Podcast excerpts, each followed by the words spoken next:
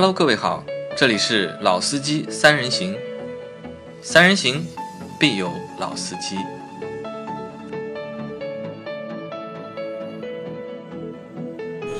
Hello，大家好，欢迎收听老司机三人行，我是杨磊。大家好，我是老倪。大家好，我是阿 Q。好，那今天是大年初九啊，其实还在春节的这个假期当中啊。虽然说我们放假是从大年夜放到年初六嘛，应该是对吧？那传统的这个春节一般要到正月十五之后才算结束啊。那所以我们今天的这期节目还是属于就是春节对吧？系列之一啊。那在这里啊，就是还是先给大家就是。这个算拜晚年了吧？是还不算晚，还不算晚，啊就是过了要到什么时候才算拜晚年？你到正月十五再说吧。啊，到正月十五才算拜晚年对吧？那这个是我们今年就是老司机三人行虎年的第一期节目啊。那因为老秦就是杂谈在年初一的时候啊，已经就更新了，那他那个节目更新的非非常快，包括就是初七对吧？初八两天也有节目更新。那我们节目是今天算是第一次更新，那还是祝大家对吧？新年快乐啊，虎虎生威。那和大家聊一聊吧，就是我不知道大家在今年的这个春节假期里面，大家都过得怎么样？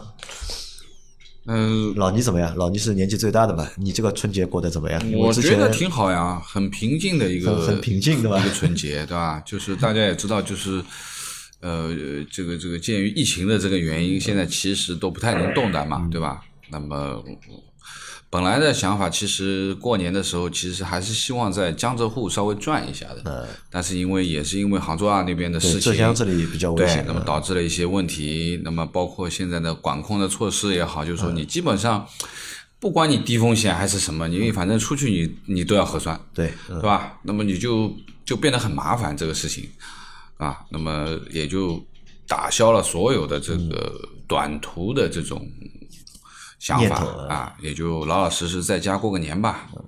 那今年可能是你最老实的一年了吧？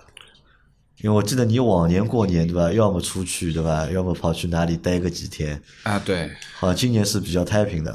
啊，算算算比较太平的，对，因为以往的话，如果没有什么情况的话，基本上过年都会出去个三五天这样三五子天。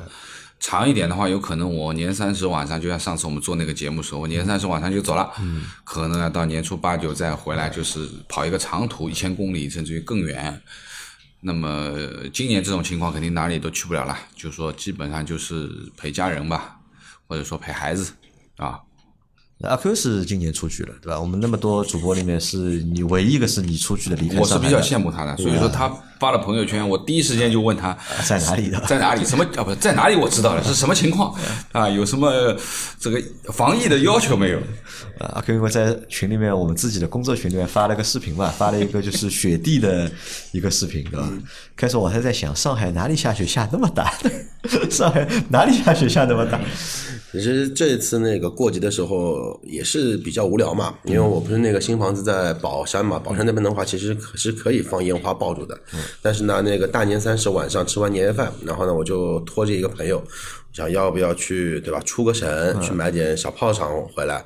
然后呢，结结果呢，就是说、那个、找不到的吧不是找找不到，被另外的一个小伙伴给劝退了。他说：“你们想想清楚啊，今年是现在是大年夜，对吧？从你们这边出出去，宝山这边从杨磊家门口出去到浏河，浏河买完炮仗回来，万一被查到，对吧？那就你们在里面过正月十五。”我说那就算算了，然后呢，就是大年夜晚上，反正哪都没去，因为很多寺庙不是都关了嘛，嗯，都不对外开放，那么就今年就比较太平，过了个大年夜。年初一的话，家里面睡了一天，打打游戏，对吧？刷刷等等，结结果妈来了一个六六连跪，好了，然后年初一的时候就想。要不上海烟花不能放对吧？我去外地放吧，对吧？外地总归可以放了吧？其实原计划的话呢是什么呢？是去安吉住一个晚上看看雪，因为那个家里人不是那个尾骨骨折还没好嘛，然后的话呢也不会考虑好，就纯粹去想去看看雪而已。然后的话呢，正好家里的猫呢也很久没出去过，对吧？带它出去适应适应新的环境。因为我家那个猫呢有社交牛逼症的，就别的猫呢基本上我家里不是有很多只猫嘛，别的猫出门都他妈的要把它给杀了一样，就杀猪般的嚎叫。然后但这一只猫呢就整天要往外面面跑。包括今天我来录节目的话，他也想跟我一起来，然后我想想想了一想，算了，还还还是太烦了。然后的话呢，那么我要找一家可以带宠物的酒店。那这个是原计划是在安吉住一天，然后的话呢，基本上在外面玩个三四天，然后玩好之后的话呢，想去安徽的那个皖南川藏线，在那个安徽的宣城和那个叫什么寺的，呃，什么市我忘了，因为之前开摩托车去去过一次，反正想走这么一圈，走到宣城，然后再往回开的。这结结果呢，年初二我出门的那一刻才知道，安吉在一八年已经全线禁止燃放烟花爆竹安吉。也不能放烟花爆竹，结果就是到了安吉，我说哪里有买炮竹吧？说没有，我们已经四年没放放过了。我说好吧，我说那我来干嘛？我说，但是的话呢，去了安吉啊，就发发发发现啊，其实有山有水的地方啊，雪下的真的大。因为作为一个典型的就是上海的南，算是南方人吧，就是说看到雪。就是雪地积了这么厚啊，莫名的有一种莫名的兴奋。然后的话呢，就其实挺开心的嘛，在那边。然后我住的房间的话呢，也是五十平米的一个不算套房的套房。然后的话呢，我的床正对的就是很大的一面落地玻璃。然后就是早上睡醒，窗窗帘布一一拉开，哇，这个真的叫银装素裹。终于体会到小学时候啊学这个成语的意义在哪里了啊！你这个体验还不错啊，就是跑去在春节期间跑去一个下雪下的很大的地方去见识一下，好像春节啊一定要和雪啊沾点边，如果沾点边的话，那这个体这个感觉了啊就感觉就出来了。那安吉好玩好不好玩？人多不多？因为安吉我比较熟悉嘛，就是往年的话开摩托基本上每年都都会去，所以说大概的景点我基本上都有数啊，。老倪去安吉是滑雪去吧？嗯你是滑过雪去安吉去滑雪的？对对安吉那个滑雪场，它是真的是天然有雪还是人造雪？呃，一般般情况是是这样啊，就是说安吉其实呃，其实就是说对于我们江南人来说，其实滑雪是一件蛮奢侈的事情，对吧？嗯对不太会有这种情况。但其实离我们不远，安吉的这个它上面有个天荒坪水库嘛，嗯，上面那个滑雪场其实每年都会有雪的。嗯，也就是说。呃，如果我们在上海冬天啊，这个气温接近于零度的这个时候，如果上海是下雪或者下雨夹雪，那里就下雪那那边就是下雪，啊，基本上是这个逻辑。那么因为它比较高，海拔也比较高，又在山顶上，上面有个水库，它水汽本身就比较大一点。那么基本上冷空气一来，或者说雨水一下，基本上就是雪。那么如果实在是比较天气晴好的话呢，它有人工造雪机，造雪机。啊，所以说它也能造雪。所以呢，那个滑雪场呢，因为我是呃去过去过一次的，有一年在在就在那个度假村大概待了有三四天，就天天滑，然后基本上两天以后你就动不了了，就这个完全这两条腿酸的不行了，酸啊酸，因为你一玩就是好几个小时嘛。那么呃，应该说也是蛮有意思的一个体验，特别是带孩子去的话啊，因为南方孩子其实很少能见到雪嘛，那么。应该说是蛮好的一个体验。那么还有温泉，它上面还有一个温泉啊，还可以洗洗澡啊。虽然那个是假假假的啊，不管了，反正是是户外的就行了，对吧？那么你能看到雪，看到冰啊，哎，那个温泉是不是像日本电影里面的那种温泉？呃，没那么高级啊，对吧？没那么高级，但是呢，呃，还还有点意思，还有点意思，对吧？那么应该说户外的，啊，有户外的。那么其实像这个季节，如果说喜欢泡温泉的话，倒就没、啊就没必要去往安吉跑，就去哪里啊？去那个常常州，去那个那里的话，那天天天目湖，天目啊，湖那里的话，其湖有一个温实泉，然后湖州也有。湖州相对来说啊，就是说没有那其边来的实说实话，在这边的温泉基本上都不太正宗，都假的基本上不太烧出来正的宗 啊，都不太正宗。但是呃，我觉得就是也是一种体验吧，因为说实话，天冷嘛，对吧？那么本身我我一直认为就是，其实我的这个比如说旅游的这个逻辑是这样，就冬天的时候我就要去冷的地方。就是要去体验那种冬天的啊这种冷，冬天你反而要去哎，冷的地方我我倒是比较喜欢去冷，我基本上每年，呃，之前如果说没有疫情的话，我基本上都会往北方走啊，去山西过年，那你就觉得这种北方的年味儿啊，就很有意思，很有意思的。那么包括去北京过年啊，往南方跑的真的不多，啊，那就还嫌上海还不够冷，对吧？我是不是到夏天了，对吧？还要往热的地方跑？也无所谓啊，我觉得，对吧？那么就说呢，像阿 Q 这次的这个短途，其实说实话，我也蛮羡慕的，因为呃，在我印象当中，出去要要核酸，所以说呢，我就不敢动。不敢动，因为其实我们本来第一约了是除夕晚上本来要去那个嘛，去湖州大家一起去烧香的嘛，吧？对对对但是就是害怕就是要核酸啊，或者带薪啊，对怕过去了下不下去，或者是那你去完之后回不回来？那其实这个就是提前做功课嘛，因为去之前的话，我打了一圈酒店的电话，我跟他说讲清楚，我从上海来，嗯上海的话目前是带薪的，我能我能来嘛，然后我来我回得去嘛，然后其实的话，因为各地的话对于防疫的要求不太一样其实还是有区别的，然后相对来说。你的就是说城市带薪，并不代表你的区域带薪。然后的话，只要过去签一份那个，就是说，呃，类似于像承诺书的东西，就是说，包括他会看你的行程码，会看你的那个健康码。因为现在的话，其实大数据定位很很很精确嘛，特别是在上海，你哪怕说你隔了一个小区，另外一个小小区你是中风险地区，你的码就是黄码，你隔一堵墙你就是绿码。所以说这个还是怎么说呢？还是有规矩可循的嘛你是。没有做那个核酸，没有做核酸，呃，如果让你做核酸，你还去不去？做呃其实我原计划不是去湖州的，我本身去哪里？我本身是去南澳岛，南澳岛，啊因为机票什么都看好了嘛，然后本身是准备是两种，要么就是开车去南澳岛，准备直接干过去一千四百公里路，一天搞定。然后的话呢，后来想了一想，南澳岛的话要经过浙江，要经过福建，要经过广东，那等于说的话呢，我要经过三个区域，那我的风险会更大一些。想了半半天啊，算了，还是近近一点吧。然后之后的话是备选是到安吉去安吉，啊，那阿 Q 可能是上次那个我们那个未来换电之旅对吧？嗯，还没过瘾对吧？还 要再、再来一次。哎，那我想问啊，就是在下雪天嘛，因为安吉下雪嘛，嗯那你因为其实上海下雪比较少嘛，嗯，开车的话下雪开车情况怎么样？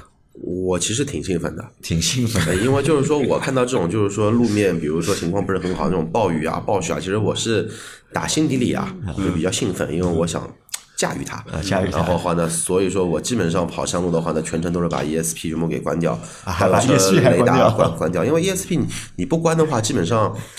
呃，不停的在工作，可能。就不停的它在顿嘛，对，不停的它在静止加速、静止加速，就这么一个情况。所以说，一般的话都是把 ESP 给关掉，包括的话到了山区里面，因为雪比较大，镇上的那个自动刹车的那个雷达基本上也是不能用的，所以说还是比较有意思的。但是的话呢，有意思的前提条件是一对自己的车辆，呃，车感要熟悉要熟悉对自己的技术，对，第二对自己的技术的话呢，有一个客观真实的了解，不是那一种盲目自大的那种理解。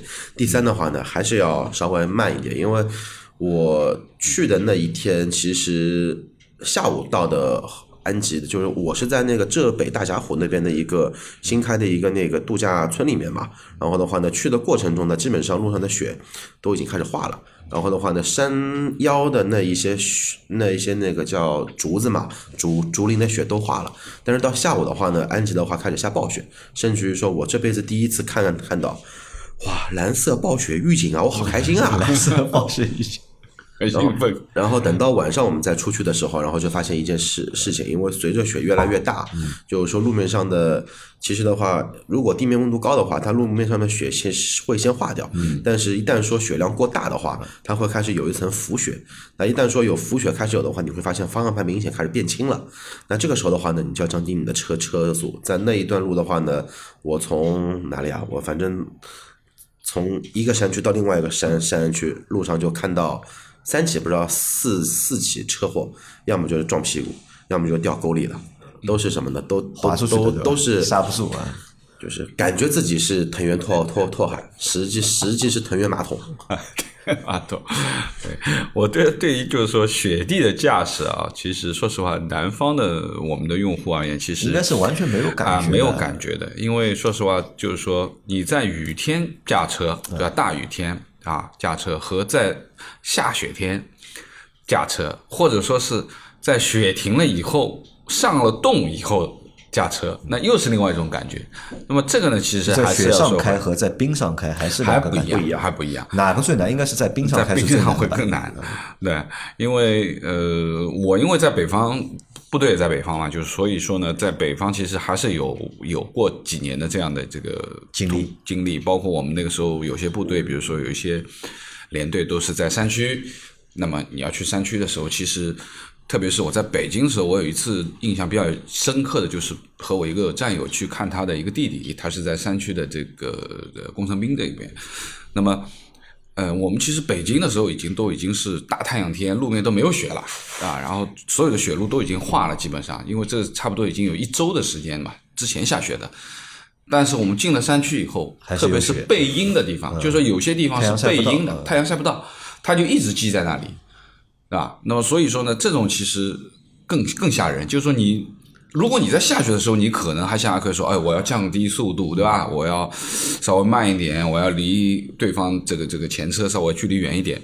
但是如果你没有这个概念的话，五天之前的事情嘛，你没有这个概念，你突然之间，其实也是比较也是比较危险的。那么我们之前其实部队有一个笑话，就是说什么呢？就是我们有几个老班长，就是开了一辆奔驰，那个时候啊，那九九九九几年的时候开辆奔驰，我记得是可能是辆二八零，然后也是去山区，去山区，然后几个人呢，那个时候很早了，就是说开的飞快的，开的飞快的，也是这样同样的情况，就是而且是晚上啊，晚上，就是说速度非常快的在山区里面穿，因为这个这个这个天比较冷，基本上北方到很晚的时候其实是没车的，也就是说他在整个山路上面基本上没有碰到会车，也就是说基本上没有太多的这个这个制动啊之类的。那么结果呢？他们开到半山腰的时候，几个家伙要上厕所，然后下来了以后，门一拉，出来四个人拉门嘛，四边一拉，四个人全部摔掉，全部就摔跤了，下来就直接滑了一跤，其实是路上都是冰，然后一下就醒了，你知道吗？就是你原来其实你根本就不感觉这些东西、啊，那个那个时候车还没有像现在这样啊那么好的电子稳定系统了，对不对？那九几年的时候，九九九一九二年的时候，所以呢，呃，这种下雪天或者说是这个结冰路面的这个驾驶，真的是需要有一些经验的啊，需要有一些经验的，或者说你完全没有驾驭过，那你就老老实实的一个字慢。那像其实我们现在在南方地区，我们用那个轮胎啊，一般都是那个全季胎，对吧？大多用的都是全季夏季胎，对吧？那这个轮胎啊，跑去下雪的地方，到底行不行？呃，我觉得南方的这点雪问题不会很大。我觉得啊，真的也没什么大用，不管是全季胎还是夏季胎都没什么用，都没用啊。因为就很典型的就是什么呢？因为 N 级的话，如果去天荒坪水库的那一条路的话，其实就一条嘛。蛮陡的然后的话呢，那个陡先不去说说它，因为如果大雪情况下的话呢，你在快到山顶半山腰那个地方的话，其实会有一段的是连续山洞。对，就是有一个掉头弯，我记得。呃，山洞的话是这样，就是说它并它并不是说就是说一个山洞很长，它是分开来几个山山山洞，那会有这么一个情况。如果说你车速或者说跟前车控制了不好的话，你进隧道的话，路面是湿的那个路面，但你出了隧道，那个路面的话就会有一层浮冰在。那这个时候的话，如果说前前车，哎，有一点什么动动动作，对吧？因为很多人脑残嘛，对吧？哎，看到雪，他觉得哎，这个雪妈的跟天使一样，就突然之间靠边停车了，那你就眼瞎吧，就就要拧好方向盘就直接撞吧，就你没别的选择余地的。然后我因为下山的时候碰到很多车祸嘛，因为我是走了两条线，一条是龙王山的线，然后一条的话是天荒坪的线。龙王山的线的话呢，那个因为是不是很热门的景区嘛，所以说人基本上很少。然后但是那边的话雪会很厚，基本上在二十公分以上。然后但是天荒坪的话呢，因为是条热门的景点，我第一次看到我的前面有一台铲雪车在在开，我说啊他妈的好神奇啊！啊，原来这个叫铲雪车的。嗯，然后，但是虽然有铲雪车在啊，也会什么呢？呃，天荒坪下山的路上面，还是看到有车翻到沟里去了，就是所谓的排水区过弯，那应该他车速不够，对吧？重心转移没转转转移好，结果哎掉沟里去了，而且不止一台。啊，就你说上山只花了半小时，然后下山花了三个半小时。对，甚至于说我在堵在下山的路上，我看到，因为那会儿的话，交警已经封掉了部分上山的那一条路嘛，但是的话呢，有防滑链的车，他让你上。我看到了一台宝马七系装了个防滑链，我想这个朋友防滑链估计用不来，因为防滑链的话要怎么装呢？就是说一定要把防滑链的这几根，无论是塑料的还是金属的，一定要把防滑链锁紧。就不能让这个防滑链啊有这种自由行程在里面。我看那个防滑链那台七七系啊，基本上已经将将好，快打到保险杠了。这个按照他这个速度开嘛，基本上到山顶上，对吧？恭喜你可以换新车了。那可能就平时即使有这个装备，但是用的比较少，也不知道怎么去正确使用。那我觉得啊就可能像阿 Q 说的一样，就南方人嘛，没看过雪嘛，那看到这个雪会比较兴奋很兴奋。但是真的，其实如果在雪地里行驶的话，这个危险指数啊或者难度啊，嗯，还是比较高的，对吧？对特别是普通的，我觉得如果对我们这种没看过雪的、没在雪地里开过的人，能不开的话，我觉得尽量尽量不要开，对吧？下来走一走、看一看，我觉得就可以了。但是你在山区也没有其他选择呀，你要么下来，要么上去，就 你也没有选择，你不可能走下来的，对吧？这不现实的事情。对我在下天荒坪的路上还碰到真的有人往下走，反正他但但但是往下走也很有一个意思啊，就是上去都是跟车去嘛，嗯下的话就算你走了比车快，你还是要等车，还要等车。车还是在后头，人已经在山脚下了。啊，那这个算是阿 Q 算是唯我们唯一一个就是离开上海对吧，跑出去玩一玩的啊，那个时候还着实啊，就是让我们羡慕了一把对吧啊羡慕了一把，对吧？又是雪对吧？又是山对吧？又是酒店啊，不错。那在这个长假里面啊，就除了就是阿 Q 去玩了一次安吉啊，还做了其他事情嘛？然后你有什么娱乐活动吗？在这次的就是长假里面？我没有什么，我觉得从年三十开始，对吧？呃，烧了一顿年夜饭给呃家里啊，我给我父母，就平时都是我妈在烧年夜饭，那我说今年我来烧吧，那么几个主菜都是我烧的，你做了几个菜？做了六个菜嘛，六个菜，哪六个菜？报报报报菜名，听一下。做了糖醋排骨，呃，响油鳝丝，然后一个爆炒的牛百叶，一个这个这个这个盐焗鸡翅，嗯，还有一个素菜，哎，还有个什么？哎呀，忘记了。这个都是家常菜就家常菜嘛。那么剩下的反正就先做了六个大菜嘛？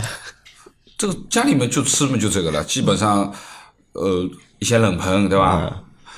那么什么海蜇啊、黄瓜啊，什么冷盆几个，然后加上一些什么咸肉啊、香肠啊这种，对吧？然后炒几个热菜，其实有些菜都吃不下去你。爸今年那个蛋饺做了没有？做了呀，今年蛋饺啊，我爸还做的呀，还做的对吧？就就是那肯定要嘛，肉圆蛋饺就上海人的这个这个这个火锅一样的，这个肯定是跑不掉的，就是。我今年是没吃到蛋饺，因为我记得上次节目里面还说到，对吧？我爸爸每年过年嗯。都要做那个蛋饺嘛，嗯因为我已经我算了一下，我十几年没有和我爸一起吃年夜饭了。嗯我我是二零零七年结婚的嘛，那零七年结婚到零八年的春节嗯那年开始，我就一直和我的老婆家里的人一直在吃年夜饭，就没有和我爸爸在一起吃过年夜饭了。哦那今年的年夜饭我就去我爸家了，和我爸一起吃了一顿年夜饭。嗯嗯看到吃饭的时候呢，就是。最后那个汤不是上来了嘛？嗯最后不是上海人不有一种搿只什锦汤嘛，对吧？那个什锦汤上来之后，我就找我就在找，对吧？什么形式得叫呃有肉丸，对吧？有鱼丸，对吧？有有馅粉，对吧？呃有粉丝，什么都有，对吧？就是没有蛋饺，我就问了，哎，我说什么蛋饺没有的？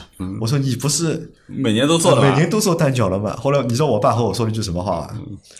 我他说我又不想做蛋饺了。跟我说你以前不是都做吗？以前嘛是奶奶逼着，就我奶奶逼着她做蛋饺的，每年都我奶奶逼着她做蛋饺。那因为我奶奶已经嗯去世了嘛，我所以他说他就不做了。他说他其实不太喜欢做蛋饺。他说做，我以前小时候一直以为对吧，他是喜欢做蛋饺，所以每每年要做做蛋饺。原来是我奶奶逼着他做这个蛋饺。他说奶奶以前是逼着他做嘛，他说现在奶奶不在了嘛，他就不高兴做这个事，因为他觉得很很烦很累嘛。这个的确是比较麻烦一点，就让我觉得就是那个今天的我在我吃那顿年夜饭，多 多少少少了一个东西啊，是有那么一点点就是遗憾的。而且我今年蛮倒霉的，因为我在今我在元旦的时候去补了一次牙嘛，我牙好多牙都蛀了，平时可能生活习惯卫生习惯不太好嘛，很多牙都蛀了。有一个牙补补了之后啊没补好。然后呢，在春节之前呢都没有爆发，都没有问题，就是吃年夜饭的那个晚上开始，那个牙就开始疼了，就每天从年初一疼到了就是年初五，哦连疼了就是六天，搞得每顿饭吃的就是都非常的痛苦啊！本来我想 啊，我本来在想嘛，对吧？反正春节之前我们也说了，这个春节反正越来越没有意思了，对吧？但是我想至少呢，吃饭这件事情，对吧？还是有意思的，因为你春节嘛，你拜年去不同的就是亲戚家里面嘛，而且你看每家人家他做的饭啊，就是那个风味啊还不太一样的。除了有常规套路以外，还是有点区都是。每家都会有一点自己的小特色的嘛，对吧？我们今天吃这家的，明天吃那家的，那我想反正哎，就吃嘛，我还蛮开心的。但是我发现今年好像我们家亲戚啊，我们家的亲戚就可能年纪都大了，首先厨艺的吧，都都下降了，一是厨艺下降了，二呢就是都懒了，对吧？买半成品的买半成品的，买熟食的买熟食的，吃火锅的吃火锅。那基本上就是，我觉得在我的这个春节里面，就是吃这件事情，好像基本上没有就是没有满足，没有达到这个春节的这个标准。嗯，阿 Q 今年春节吃的怎么样？家常菜嘛，就一般嘛。因为我家里过年的话，就这两年就我跟我父母三个人嘛，然后所以就平时吃什么，然后你就平时吃的好的，年夜饭这天也吃。春节的话还做什么事啊？看看电影嘛。嗯，我两天看了三你场电影，看见哎，那个四海去看了四海也去看了，啊？怎么样？就是四海看了，然后长津但是湖、我看。网上那个，因为今年的电影票特别贵嘛，就是网上看都是要一百块钱一张，啊，我后来特地还查了一下，的确是都在一百左右，有的是九十多块，有的是一百二十多块，所以就打退了我这个就是看电影的这个 想法，因为我一看的话要四个人嘛，对吧？四个人一看的话，一百块一张票的话要四百块了，我觉得有点小贵。然后我两天开了三场电影，然后四海、长津湖、水门桥，还有那个叫《这个杀手不太冷》，嗯，静冷静啊，啊，不不太冷静，三部片子都都看了。那四海怎么样？到底？反正总结一下就是，反正对吧？这个先排开这个这个这个这个跟爱国不爱国没关系啊，反正三个片子都是有一些很明显的槽点，就四海的槽点的话呢，可能会更加厉害一些。因为四海的话，我们知道是说摩托车的嘛，到底是不是说摩托车的？呃，其实跟摩托车有关系，但是摩托车但是关系不大，对吧？呃，不不大，因为怎么说呢？就是说这点，就是说，虽然我是韩寒的粉丝啊，呃，也可以分享一下我的一个看看法，就是说，好多的摩友也好，好多的喜欢摩托的爱好者也也好，他的期望值什么？他的期望值是他的心里的出发点是想让韩寒来弘扬机车的或者说摩托车的正能量的文化。但是的话呢，去看了之后才发现，哎，四海里面的这个人物设定，他们是在一个偏远的一个小渔村，这就是我想去的那一个南澳岛嘛。然后岛上的一个小渔村，然后那边的话，因为离对吧？那个中国之前的一个走私的地方比较近，他的车都是一些走私车，都是没有牌照的车，又是什么非法飙车，又是一个那个看到警察要逃逃逸的，就是说这么的一个情形上，然后在某些的对吧？感觉很玻璃心的那那一些摩友心里面就是，我操，你韩寒你变了，你现在变得就很善良的，那我就想来吐槽了，对吧？我要开始开喷的一个模式了。人家拍的是商业电影，不是为了你心中的那一个梦想，或者说你心中的那一个理想，拍出来你要的东西，有本事你自己去拍，对吧？这个是其一，其二的话，那真的说，我虽然也是一个摩托车的，算是一个呃玩家吧，而且算是一个老玩家吧，对吧？那么我平心而论啊，你在马路上开摩托，无论你排量大小，你喜欢摩托的原因在哪里？城你在市区里开，嗯，无非就喜欢两两两点：一摩托车的灵活多变性，但这个是打引号的。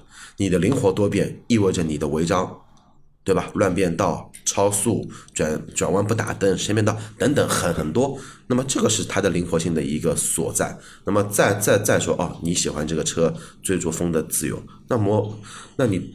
但但是第二点又跟第一点是相相相关的，你想追逐风的自由，你必须得违章。我倒不相信你在上海上班高高峰时间走共和行行路，你跟我说你按规矩对吧？正常在车道道里面开，你比你比轿车能快多少？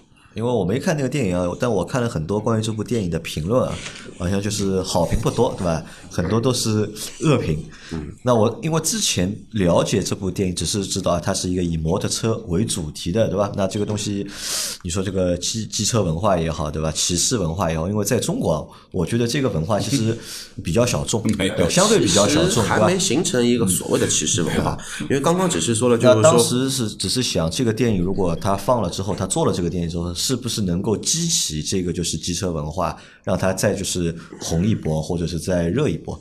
我这个算达到这个效果了吗？呃，肯定是没有的，因为为什么呢？因为刚刚说的只是说，在我心目中一些喷韩寒的那一些所谓的伪摩友的这么一个心态，你们真的要喷，对吧？别喷，自己拿出来钱众筹去拍，嗯，对吧？你要众筹，我给你一百块钱。他拍出你那个骑士精神了没有？我没想过他要拍骑士精神，就是说我玩摩托是很纯粹的，因为我喜欢摩托，所以我会去玩。我并不是拿摩托当一个代步工工具。你看我夏天骑骑嘛，上海三十五度天我我骑嘛，我也不骑的，对吧？冬天只要低于十度了，我骑嘛，我也不骑的。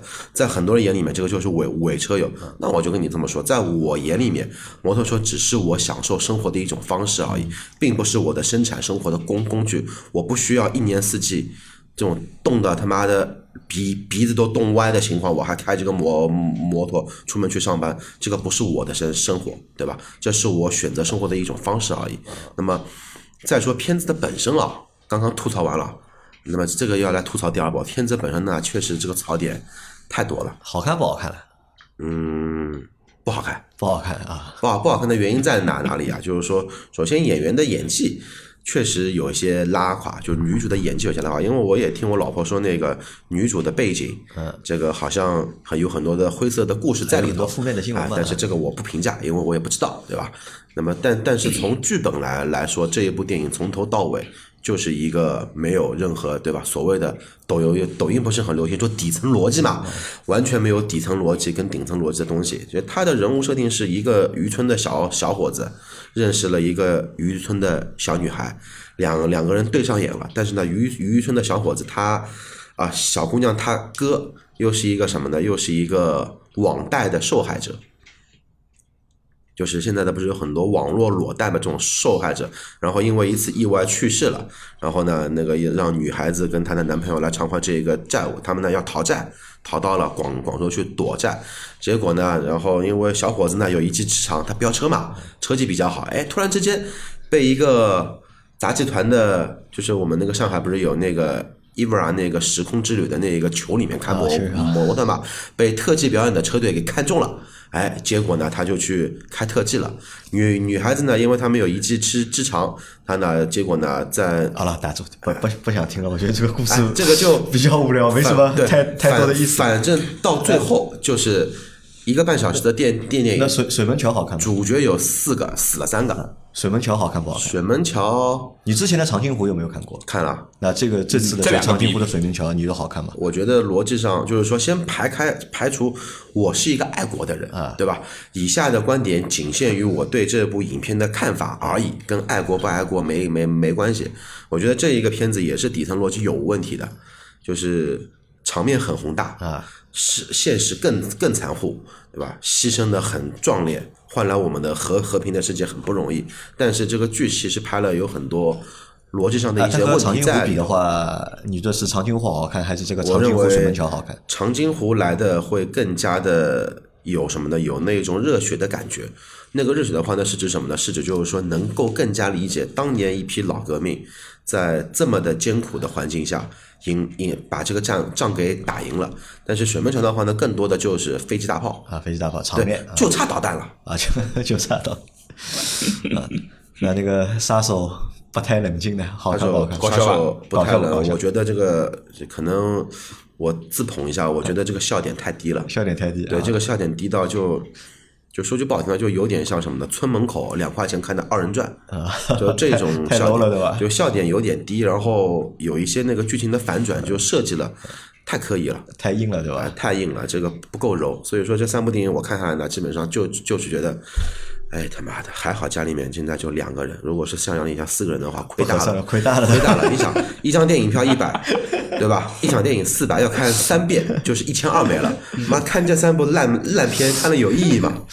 呃，那你看啊，阿 Q，你看在今年春节对吧？外地也去了，对吧？雪也玩了，电影也看了，贺岁片也看了。啊，除了就是没有放到鞭炮，对吧？其他他都做了，还蛮幸福。老倪应该没看电影吧？因为你儿子还小嘛，应该看电影的兴趣不大。没有没有，现在老基本上很久没有看电影。老倪今年的那个春节联欢晚会看了没有？我基本没怎么看，没怎么看，基本没怎么看，因为烧菜慢慢烧嘛，因为吃饭吃的时间比较长，不是说吃完了坐下来看，而是边吃边看，边吃边看，然后呢再喝喝茶，聊聊天。基本上春节晚会我基本上是没看，我只是耳朵听到一点，嗯啊，当然反响都不太好啊，反响不好嘛，啊，我不知道反响好不好，因为我今年倒是从头看到底。因为我那个吃饭吃的比较快嘛，我七点半就在我家，我爸家饭就吃好了。我和我爸说，我回家了，我要看 春晚去了。到家八点多就开始看春，从就是八点多看到了就是十二点多。我倒是觉得今年的春晚还蛮好看的，因为我觉得好看的点在哪里啊？就今年的春晚，我觉得特别的复古。因为可能好多年没有看春晚，之前看春晚也是陆陆续续看看片段嘛。那今年的春晚呢，有种就是我小时候看春晚的感觉。那比如说我那是你好多年没看啊，了，对啊，而且今年春晚的这个形式，我看介绍的话，的确也是没有做太多的创新，因为之前的春晚都是一直在想办法去做一些创新嘛。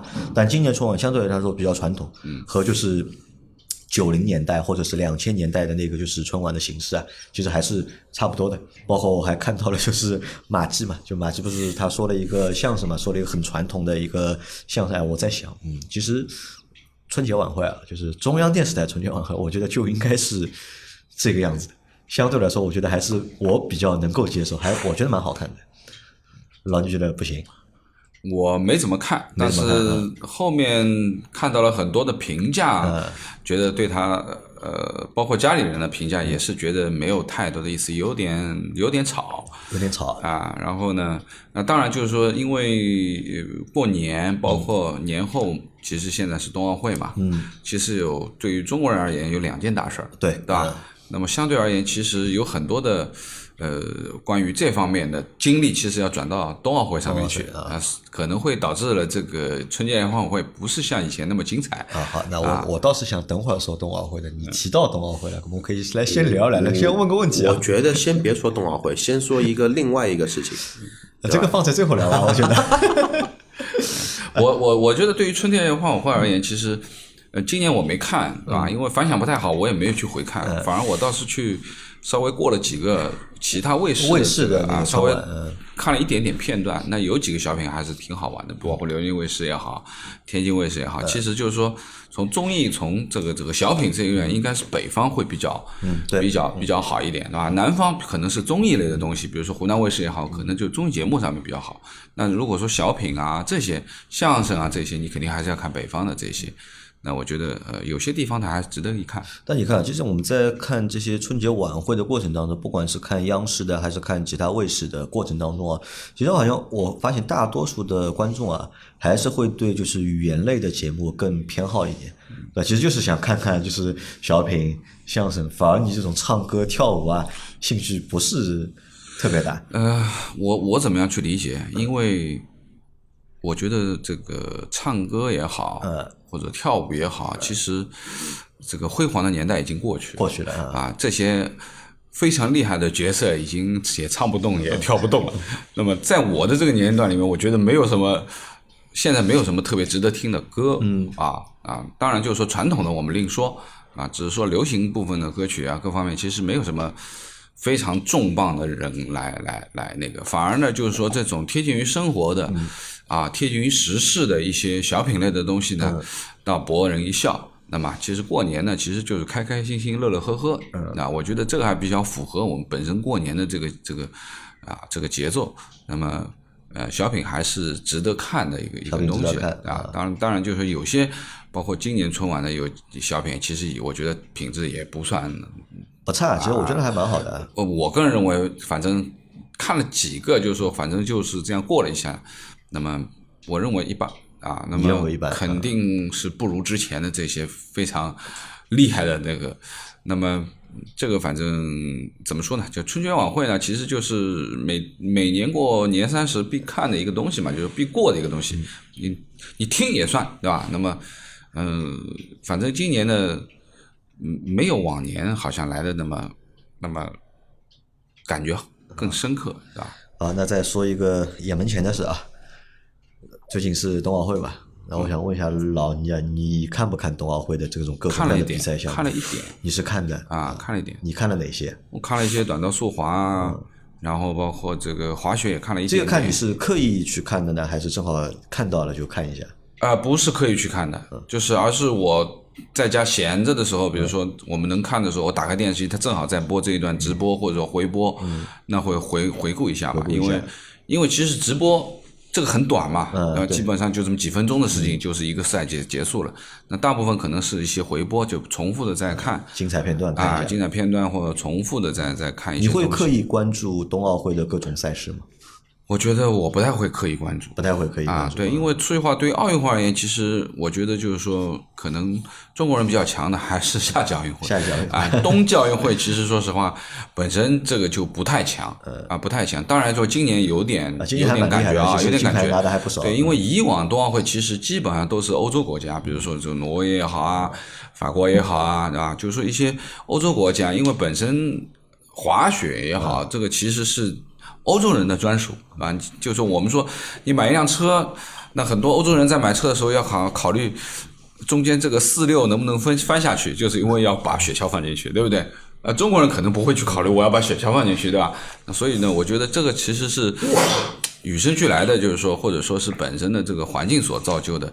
啊，在在在冬季奥运会的这些项目上面，包括滑雪也好啊，或者也可不可能和我们因为是南方人嘛，我们平时基本上接触不到这些冰上运动或者是雪上运动，对我倒还好玩不到对吧？也不懂，我倒还好这个一般吧，因为我也滑雪，我也滑冰，那你这个滑雪滑冰，你这个是旅游型的，还 不是不是正正经的这种。哦，那我跟你这么这么说，我滑冰的地方都是国标的冰场，我滑雪的地方都是室内滑雪场，或者说是室内的一些那个有比赛的那一些场。阿 Q 看不看这个冬奥会？不看。你玩这些运动吗？你会看这些比赛吗？不看，没有兴趣。没什么大兴趣，因为滑滑冰、滑雪对我来说就是纯粹的兴趣爱好，嗯就是你看看职业的东东西，就是就他跟我喜欢车这个东西还有一些区别，就是我喜欢车，我会去找素材去看拉里、看 F 一的直播，我可能会去看摩托 GP 的直播，但是这个东西可能说没有。就是对于这个东西来说，没有那么的热爱吧，有热爱的度不一样而已。但是也不能说我们接触不到这个，所以对这东西没兴趣。那你要这么想，这我因为我这一届反正春晚我从来不看的，对吧？然后那个冬奥的话呢，然后我是抖音刷刷到有人在说，那我就看两眼。然后有一个国家的某一个项目的队员，他们那个国家一年四季都没雪的，拿了一个冬奥会的冠军，牛牛逼吧？啊，我就看了一个集锦，是吧？一个黑人，滑雪的不停的在摔倒，我我在想，这个真的是难为他了。他那个国家肯定是没下雪雪的。啊，那冬奥会也说了，那再说一个事情啊，再说一个，在今年的这个春节长假里面啊，就我觉得还蛮。也算一件大事吧，也蛮轰动的一个事情，而且算是一个就是系列事件啊。就初三晚上对吧？年初三晚上，那个十二强那个预选赛嘛，对吧？中国队对吧？三比一，我老婆那天还问我越南，她说：“你不是晚上要看球吗？”我说：“大过年的添堵啊，不看不看不看不看不看。”大过年天，然后还好没看，我如果看晚上肯定睡不着了。就你们都没看这个比赛，没看。老倪知道我中国队很久不看了 你很久不看了，我已经很久是很久不看了。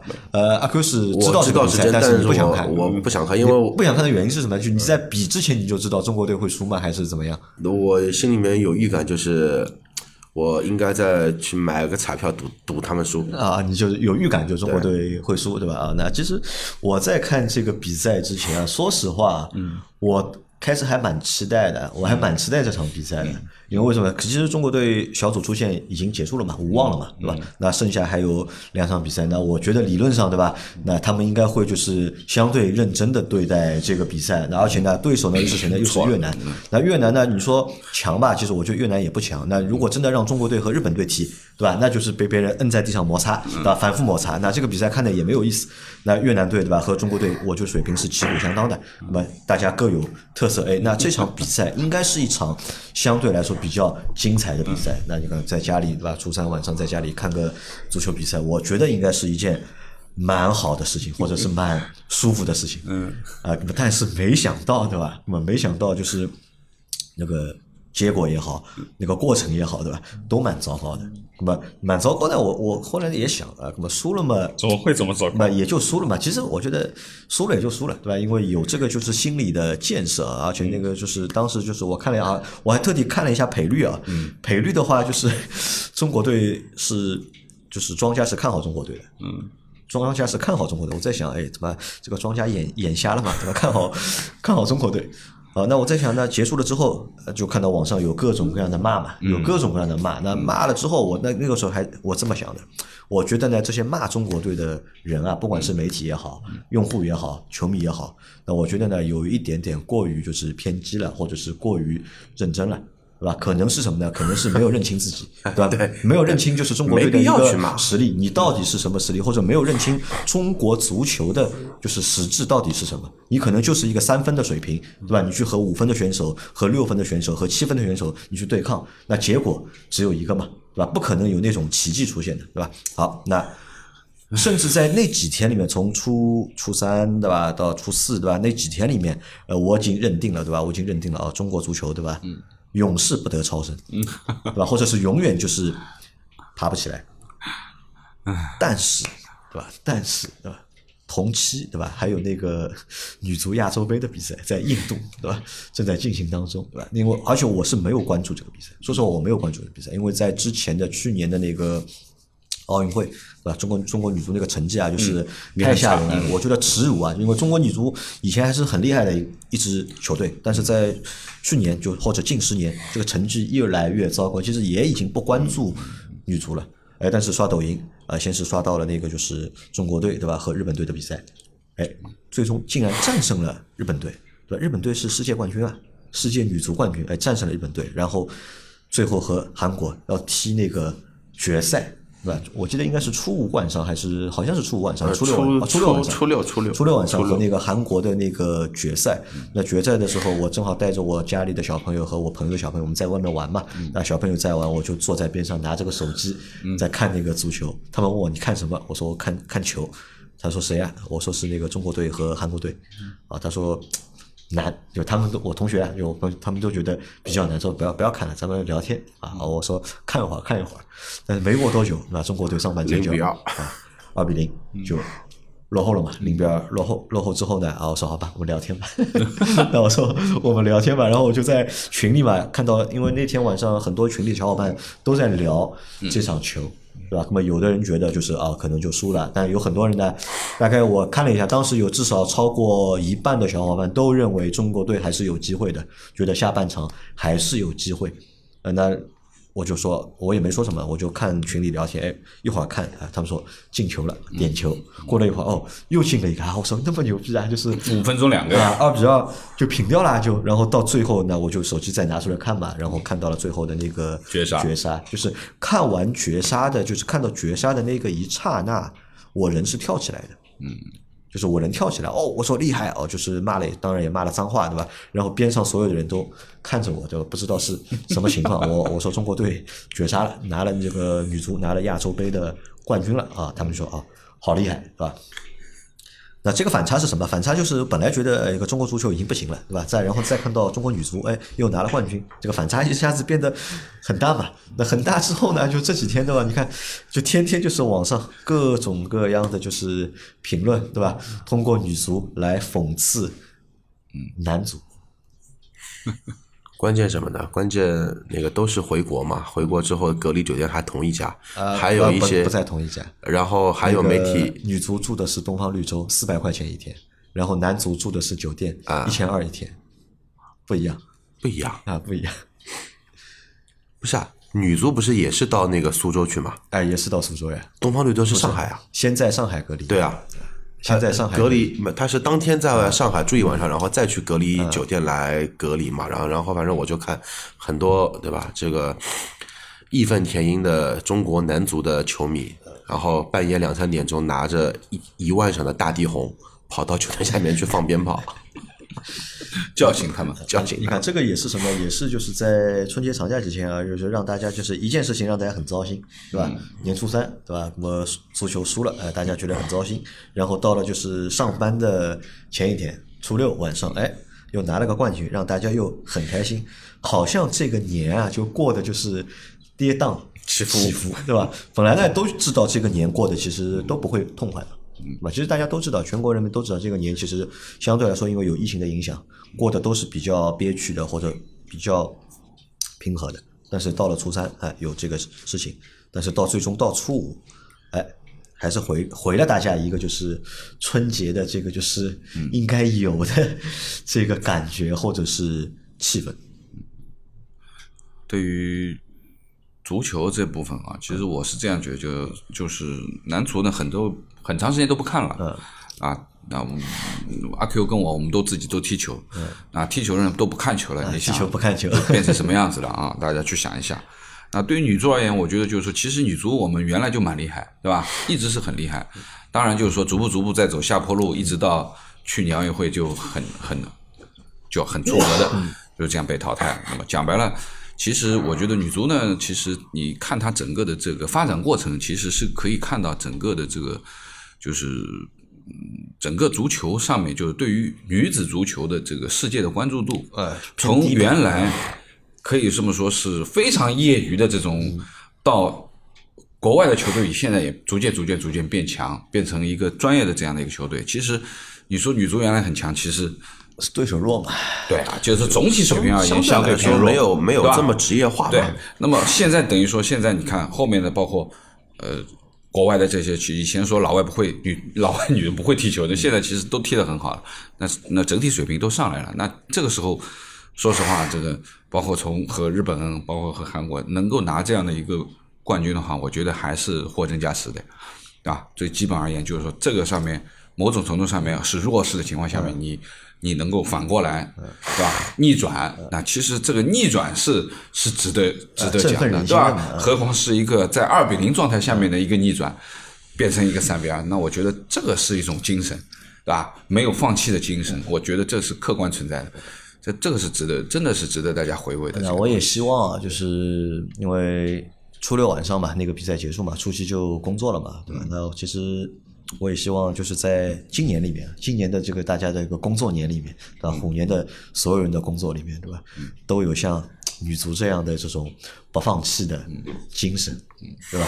去逆转，对吧？现在可能你过得好或者过得不好，对吧？因为我看了一下，大多人过得都不太好。对吧？那我觉得就是希望大家就是还是能够向女足学习，对吧？就是不要放弃，然后坚持，对吧？我相信啊，可能很多东西啊都是能够逆转的，或者都是能够改变的。对的，好好吧，那今天的这期节目啊就到这了吧？这个反正算是我们回顾一下，就是春节的假期吧，一些经历吧啊一些经历，对吧？然后到呃下一期节目还会有一期节目啊，下一期节目的话，我们会和大家来聊一聊，就是今年的这个整一个二零二二年中国车市的一些发展的可能，那和大家先笼统的先聊一聊。嗯好吧，好那今天这期节目就先到这里，感谢大家的收听，我们下期再见，拜拜。拜拜。拜。